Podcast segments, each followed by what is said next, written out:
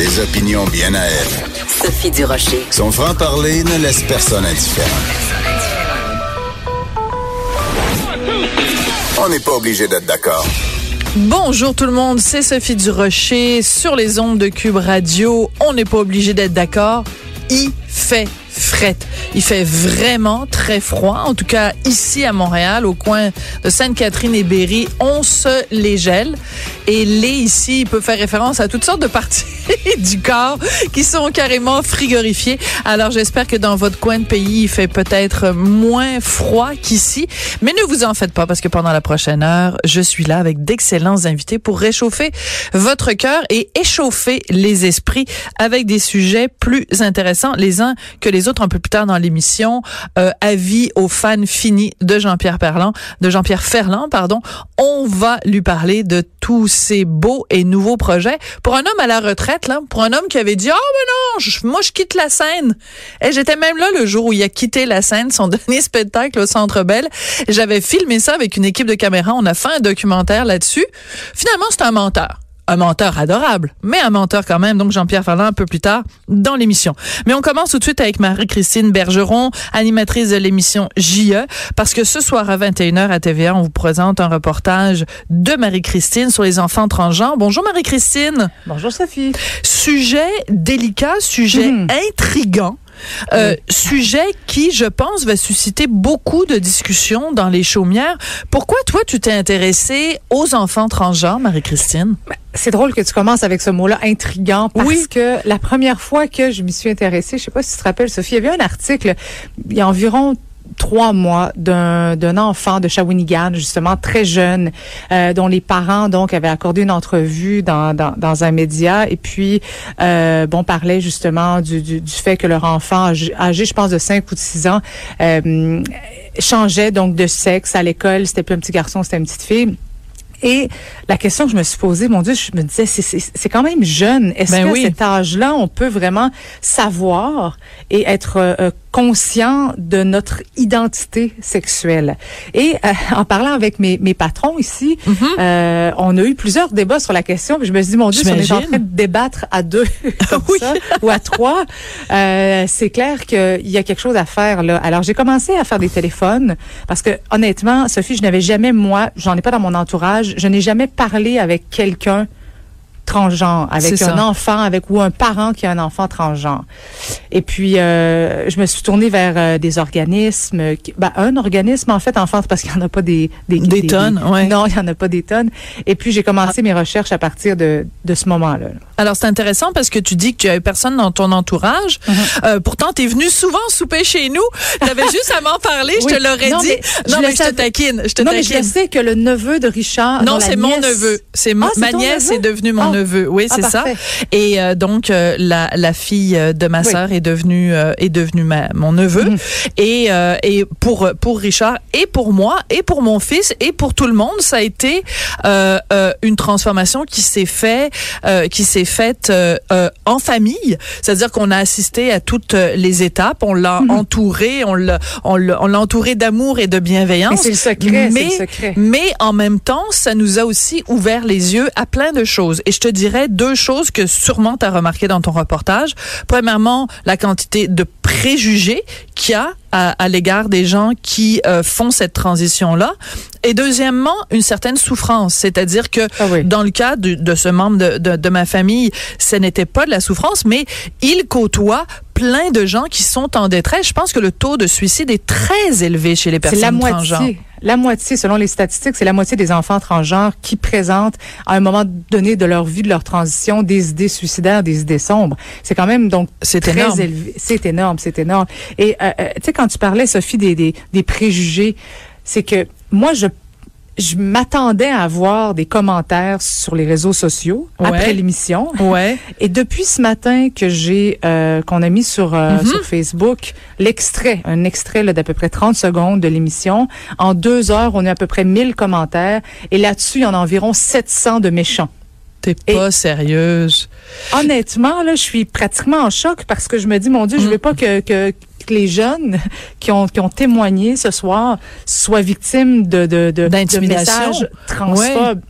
Exactement. Alors j'ai appelé mes jeunes, je leur ai demandé est-ce que ça va, est-ce que mais eux pour eux ça fait tellement partie de leur ben, quotidien d'entendre ça que pour eux, ils disent non, non, Marie, tout va bien, on est bien entouré. Alors, je suis, tu sais, c'est la maman en moi qui veut protéger ceux qui ont accepté de témoigner ce soir. Mais en même temps, c'est, c'est pas juste ton côté maman, c'est aussi ton côté euh, journalistique, c'est-à-dire que comme reporter, comme mhm. enquêteur, on, on, on, veut protéger nos sources, les gens qui acceptent, et c'est énorme, euh, c'est énorme, quelqu'un qui accepte de, de, de, témoigner à visage découvert à la caméra, on, on leur demande énormément. Donc, on veut pas, en plus, qu'il soit exposé à de la haine. Alors, c'est drôle que tu, tu parles de cet extrait-là parce que j'aimerais en faire jouer un extrait, justement, pour que les gens sachent de quoi on parle. Donc, un extrait de JE présenté ce soir à 21h à TVA.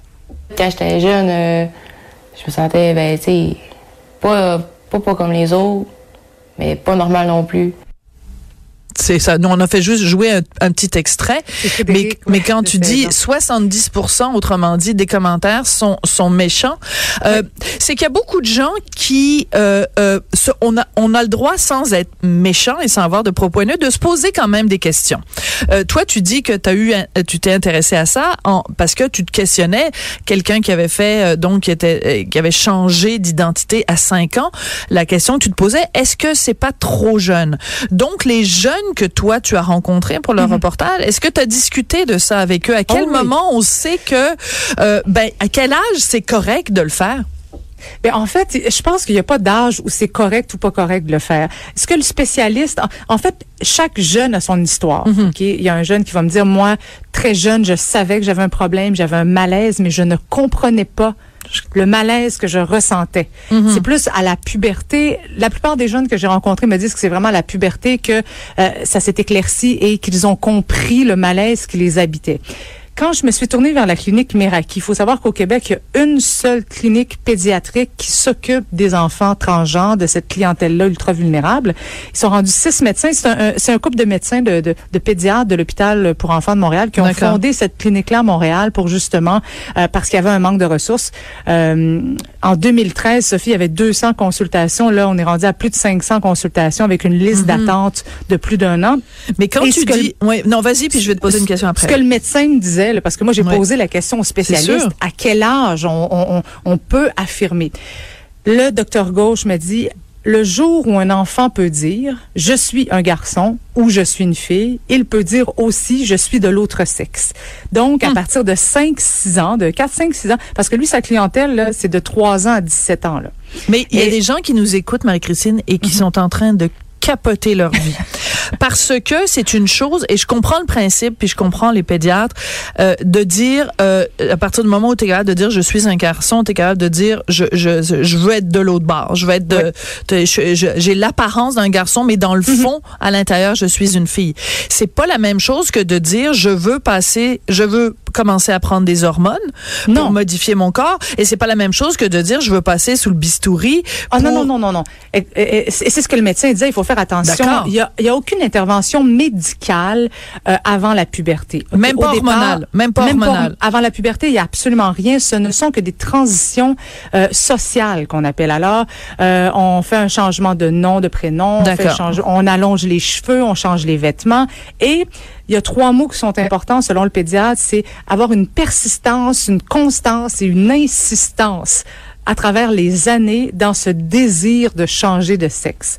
Alors si un suivi euh, si pendant le suivi, on se rend compte que rendu à l'adolescence, il y a toujours ce, ce besoin-là, là, les bloqueurs d'hormones vont arriver, éventuellement les hormones de l'eau sexe et à l'âge adulte, éventuellement la chirurgie. Éventuellement ou pas, parce que c'est pas tout le monde, ça c'est important de le mentionner. Euh, il y a plein de gens qui transitionnent. Euh, il y a comme différentes étapes. Là, bon, évidemment mhm. le changement à l'état civil, euh, changement de bon de façon de s'habiller ou de façon de se couper les cheveux. Il y a la prise d'hormones, mais tu peux très bien être quelqu'un de transgenre et n'avoir subi aucune chirurgie à aucun niveau. Donc il faut vraiment faire cette, cette distinction là, c'est important. Tu me parles de trois choses. Donc persistance, constance, insistance. Il reste que si, mettons, à 5 ans, un, un enfant dit, euh, bon, ben moi, je suis, euh, vous pensez tous que je suis un garçon, en fait, je suis une fille, et que, mettons, euh, euh Nicolas se fait appeler Amanda. Oui. donc sur son état civil, théoriquement, c'est changé, mais c'est pas un peu tôt quand même. C'est-à-dire que, euh, je veux dire, c'est tout à fait possible que quatre ou cinq ans plus tard, on se rende compte que ce n'était qu'une phase qu'il traversait. C'est là que la persistance devient importante. Selon, selon les, les spécialistes que j'ai consultés, c'est excessivement rare qu'une fois que le processus est vraiment enclenché, qu'il y ait un retour en arrière. Il y a personne qui a de remords, il y a personne qui a de regrets, ben, il y a personne qui dit j'étais mieux avant. Okay. On dit pas personne, mais on dit que c'est excessivement rare. Et euh, ceux qui vont jusqu'au changement, non à l'état civil, ils ont des... Euh, parce que pour faire cette demande-là, il faut une lettre de spécialiste. Oui d'un médecin, d'un pédiatre, d'un psychiatre pour confirmer la dysphorie du genre. Alors, mm ça, c'est le terme médical oui. pour euh, la, la, les transsexuels. Mais alors, ça, ça, ça arrive, mais semblerait que c'est excessivement rare que les jeunes retournent en arrière. D'accord. Alors, c'est intéressant parce que, euh, de façon générale, il y a beaucoup de gens qui ont un malaise avec les personnes transgenres et ce malaise est exacerbé par le fait que ce soit quelqu'un qui a moins de 18 ans. Mhm. Toi, après avoir rencontré plusieurs personnes transgenres qui ont fait donc cette transition-là jeune, le plus grand préjugé que tu as voulu euh, démolir avec ton reportage, c'est lequel? C'est que ce n'est pas un choix ou un caprice. Je lis sur les réseaux sociaux depuis ce matin, les gens, oh mon Dieu, on leur met ça dans la tête, c'est une mode. Mais si c'est, c'est tellement pénible de passer à travers, de toute façon, tu l'as vu avec ton, ton, ton neveu, ta nièce, euh, euh, c'est tellement pénible, ça peut tellement être difficile, surtout si t'es pas bien entouré, si t'as pas bien, le malaise et cette souffrance reliée à la dysphorie de genre, justement, si ces jeunes-là avaient le choix, mm-hmm. ils passeraient par un autre chemin. Et c'est un peu ce que je veux démontrer. Et c'est ce que je trouve tellement que les témoignages que j'ai obtenus sont, sont criants de vérité. C'est, c'est quand même rare que quelqu'un témoigne à la caméra comme la mère que je vais vous faire entendre ce soir. La mère qui me dit, écoute, pour moi, là, j'ai un deuil à faire. J'avais l'impression que je perdais mon enfant, que elle dit même, je n'aimais pas la fille qui était devant moi parce que j'avais l'impression qu'elle me volait mon garçon. Mm. Ce sont des termes forts. Ce sont des termes forts, mais je, je, comprends fort bien parce que tous les gens qui nous écoutent et qui ont un enfant ou qui ont un neveu et qui ont, qui ont une nièce, enfin, si on est entouré de, de gens, puis même euh, à l'âge adulte, imaginez, mettons, euh, votre meilleur ami. Euh, vous êtes ami depuis 25 ans avec Gérald. Ben, à un mm-hmm. moment donné, Gérald y arrive, puis c'est Géraldine. C'est pas qu'on n'aime pas Géraldine, c'est que on s'ennuie de Gérald parce qu'il y avait des choses qu'on faisait avec Gérald, il y avait des habitudes qu'on avait et c'est sûr que Géraldine c'est c'est quelqu'un d'autre mais il faut qu'on dise au revoir à Gérald et se dénuer totalement de tout jugement, de toute pression. Il reste que le mot clé ici c'est un deuil, c'est un deuil. On, la personne qui était n'est plus. Mm-hmm. Oui, puis euh, ce que ce que ce que médecin m'expliquait aussi, c'est qu'il y a un décalage mhm. entre l'enfant dans sa tête, lui, quand il est rendu à l'annonce, à, à, sortir du placard, si on veut, et à s'afficher, à s'assumer en tant que l'autre sexe, lui dans sa tête, il y a eu un processus. OK? Oui. Parfois, il a consulté sans donner non plus trop d'informations à son parent sur le contenu des rencontres, l'évolution. Et là, quand l'annonce arrive, le parent ou le proche a un décalage lui a besoin de temps aussi pour absorber ce choc-là. Et c'est la période qui, qui, en tout cas, selon ce que j'ai pu constater, la plus pénible, c'est l'acceptation le, pour mm. le parent. Le jeune souvent se tourne vers le parent puis souhaite avoir des bras ouverts, des bras compréhensifs, euh, une oreille attentive. Mais il y a des parents pour qui c'est plus difficile un petit peu aussi, puis que les parents doivent consulter aussi pour bien accompagner son enfant à travers ce cheminement-là, ce qui ne doit pas être évident non plus. Là. Non, puis c'est correct de le reconnaître aussi parce qu'il faut pas non plus euh, prétendre que bon euh, quelqu'un euh, décide, quelqu'un donc et, et, souffre de dysphorie de genre mm. et puis que tout ça se fait un en claquant des doigts et deux ah dans l'allégresse, la joie et la et la bonhomie là. Il reste que il y a des fois ça ça, ça grince, des fois c'est plus difficile, des fois et c'est c'est le temps en fait, qui ah fait en sorte que tout ça se règle. Non, mais imagine déjà l'adolescence en temps ben normal est une période qui est un bouleversement. Oh, on, rit parce qu'on s'en rappelle encore. Ben nous, on vient qu'on cherche, on se trouve pas beau, on a des problèmes avec notre corps. Non, mais moi j'ai un préado à la maison. ah oui. Alors on sait, on sait c'est quoi. Alors imagine quand à cela vient s'ajouter oui. un, un mal-être avec le corps, avec l'identité et inévitablement, ça a un impact aussi sur les relations amoureuses parce que Frédéric, qui est une super belle fille, une belle adolescente. Ouais. Euh, mais elle a quand même les organes génitaux masculins. Elle me disait, pas évident de se trouver un chum. Non.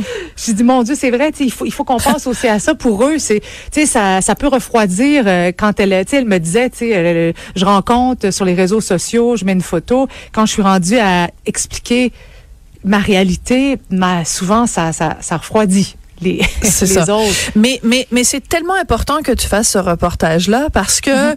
euh, ben, je pense les chiffres, tu les as sortis. Hein, c'est 228 jeunes euh, qui ont demandé mm-hmm. à changer de sexe euh, parce que Autorisé. les autorisé, c'est ça. Donc il y, en a plus qui ont fait la demande peut-être, mais c'est vraiment 228 où l'État civil a autorisé le changement de sexe. D'accord. Et c'est et ces 228 personnes là et mm-hmm. plus plus plus bon ceux qui ont qui ont demandé qu'ils l'ont pas nécessairement obtenu, c'est c'est des gens qui euh, ont droit de parole. C'est des mhm. gens, euh, il faut, c'est important de connaître leur histoire, connaître leur motivation et euh, et sans porter de jugement, parce qu'après on peut se questionner comme société. Est-ce qu'en effet il y a de la pression des pères Parce que bon, il y a plein de psychologues aux États-Unis qui ont émis, qui ont fait des recherches sur ce phénomène-là, mais c'est, peut-être l'objet d'un, d'un autre reportage. Pour l'instant, c'est important de leur donner la parole et c'est ce que tu fais ce soir. Merci beaucoup, Marie-Christine. Oui, oui, oui c'était. J'allais juste préciser préciser qu'à la fin de l'émission, je vais faire un tour à la clinique, la seule clinique au Canada où on fait les opérations de changement de sexe. Donc ça, c'est une fois l'âge adulte, mais je voulais démontrer un peu ou, qu'est-ce qui attend ces jeunes-là à l'âge adulte? Alors, j'ai euh, fait une entrevue avec une des seules, ils sont trois chirurgiens plasticiens hum. au Canada à faire ce type d'opération-là. Alors, c'est fort intéressant. Ce soir, 21h. Ben, écoute, absolument fascinant. On écoutera ça, c'est sûr. Euh, Marie-Christine, merci beaucoup d'être venue nous parler. Merci beaucoup à toi, Sophie. Marie-Christine Bergeron, donc, qui est animatrice de l'émission euh, JE. Puis, habituellement, quand je fais une entrevue avec quelqu'un qui, qui a fait un documentaire ou qui a fait un reportage, ben, je fais mon travail de journaliste, c'est-à-dire que je m'assois puis j'écoute le documentaire ou je lis le livre ou etc. Puis là, dans ce cas-ci, ben non, je l'ai pas fait parce que Marie-Christine, elle voulait vraiment nous donner envie de regarder ça ce soir. Et je trouve que c'est aussi une, une, approche qui est intéressante parce que peut-être que si, en effet, j'avais vu le documentaire, j'aurais dit, ben là, dans le documentaire, on voit ci, puis on voit ça, puis on voit ça. Fait qu'on va tous regarder ça ce soir à 21h, comme ça, on sera tous au même niveau. Mais comme c'est intriguant, comme c'est intriguant, j'ai vraiment très hâte de voir ça.